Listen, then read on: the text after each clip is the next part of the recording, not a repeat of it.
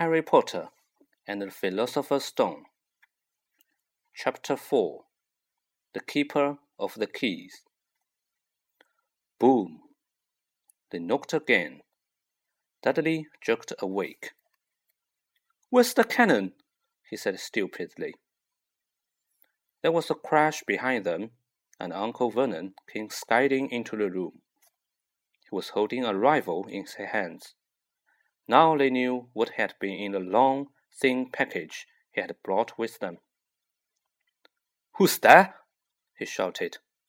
I, I warn you, I'm armed. There was a pause. Then, smash! The door was hit with such force that it swung clean off its hinges, and with a deafening crash landed flat on the floor. A giant of a man was standing in the doorway. His face was almost completely hidden by a long, shaggy mane of hair and a wild, tangled beard, but you could make out his eyes, glinting like black beetles under all the hair. The giant squeezed his way into the hut, stooping so that his head just brushed the ceiling. He bent down, picked up the door, and fitted it easily back into its frame. The noise of the storm outside dropped a little. He turned to look at them all. Couldn't make us a cup of tea, could you? It's not been an easy journey. He strolled over to the sofa, where Dudley sat frozen with fear. Budge up, you great lump, said the stranger. Dudley squeaked and ran to hide behind his mother, who was crouching, terrified, behind Uncle Vernon. And here's Harry, said the giant. Harry looked up into the fierce, wild, shadowy face and saw that the beetle eyes were crinkled in a smile. Last time I saw you, you was only a baby, said the giant. You look a lot like your dad, but you got your mom's eyes. Uncle Vernon made a funny rasping noise. I demand that you leave at once, sir, he said. You're breaking and entering. Ah, shut up, Dursley, you great prawn, said the giant. He reached over the back of the sofa, jerked the gun out of Uncle Vernon's hands, bent it into a knot as easily as if it had been made of rubber, and threw it into a corner of the room. Uncle Vernon made another funny noise, like a mouse being trodden on. Anyway, Harry, said the giant, turning his back on the Dursleys, a very happy birthday to you. Got some for you here. I might settle it at some point, but it tastes all right. From an inside pocket of his black overcoat, he pulled a slightly squashed box. Harry opened it with trembling fingers. Inside was a large, sticky chocolate cake with Happy Birthday Harry written on it in grey icing. Harry looked up at the giant. He meant to say thank you, but the words got lost on the way to his mouth and what he said instead was, Who are you? The giant chuckled. True, I haven't introduced myself. Rubeus Hagrid, keeper of keys and grounds at Hogwarts. He held out an enormous hand and shook Harry's whole arm. What about that tea, then, eh? he said, rubbing his hands together. I'll not say no to something stronger if you got it, man. His eyes fell on the empty grate with the shriveled chip bags in it, and he snorted. He bent down over the fireplace. They couldn't see what he was doing, but when he drew back a second later, there was a roaring fire there. It filled the whole damp hut with flickering light, and Harry felt the warmth wash over him as though he would have sunk into a hot bath. The giant sat back down on the sofa, which sagged under his weight, and began taking all sorts of things out of the pockets of his coat a copper kettle, a squashy package of sausages, a poker, a teapot, several chipped mugs, and a bottle of some amber liquid that he took a swig from before starting to make tea. Nobody said a thing while the giant was working, but as he slid the first six fat, juicy, slightly burnt sausages from the poker, Dudley fidgeted a little. Uncle Vernon said sharply, Don't touch anything he gives you, Dudley. The giant chuckled darkly. Your great patio son don't need fattening any more, Dudley. Don't worry. He passed the sausages to Harry, who was so hungry he had never tasted anything so wonderful, but he still couldn't take his eyes off the giant. Finally, as nobody seemed about to explain anything, he said, I'm sorry, but I still don't really know who you are. The giant took a gulp of tea and wiped his mouth with the back of his hand.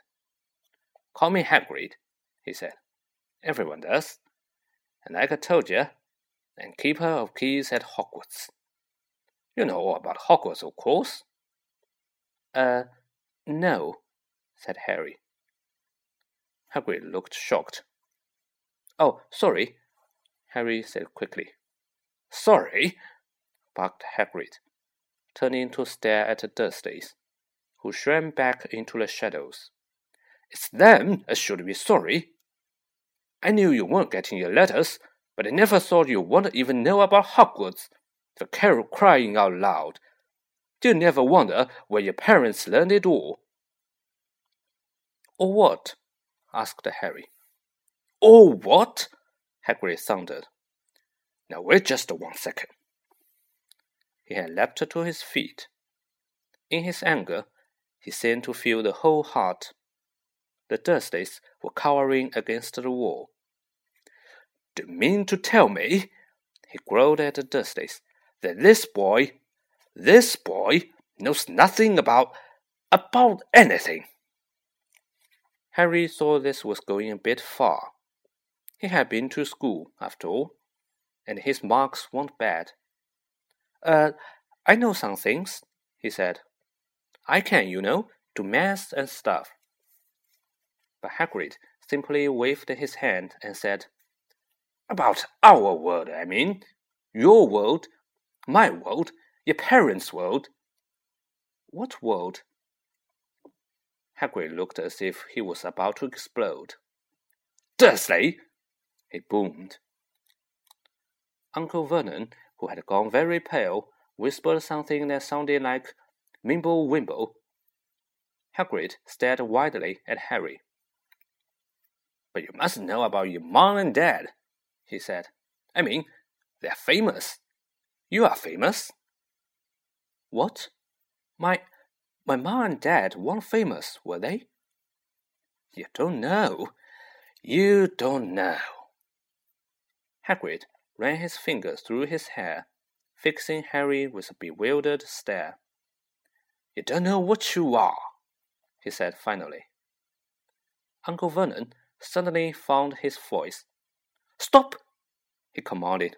Stop right there, sir. I forbid you to tell the boy anything. A braver man than Vernon Dursley would have quailed under the furious look Hagrid now gave him. When Hagrid spoke, his every syllable trembled with rage. You never told him, never told him what was in the letter Dumbledore left of him. I was there. I saw Dumbledore leave it, Dursley, eh? and you've kept it from him all these years. Kept what from me? said Harry eagerly. Stop! I forbid you! yelled Uncle Vernon in panic and Aunt Petunia gave a gasp of horror. Oh, go boil your heads, both of you, said Harry. Said Hagrid. Harry, you're a wizard. There was a silence inside the hut. Only the sea and the whistling wind could be heard. I'm a what? gasped Harry. A wizard, of course, said Hagrid, sitting back down on the sofa, which groaned and sank even lower. And a thumbing good one, I say, once you've been trained up a bit. With a mom and dad like yours, what else could you be? And I reckon it's about your time to read your letter. Harry stretched out his hand and last to take the yellowish envelope addressed in emerald green to Mr. Harry Potter. The floor, hut on the rock, the sea. He pulled out a letter and read Hogwarts School of Witchcraft and Wizardry. Headmaster Albus Dumbledore. Order of Merlin, First Class Grand Sorcerer. Chief Warlock, Supreme Mugwump, International Confederation of Wizards. Dear Mr. Potter, we are pleased to inform you that you have been accepted at Hogwarts School of Witchcraft and Wizardry.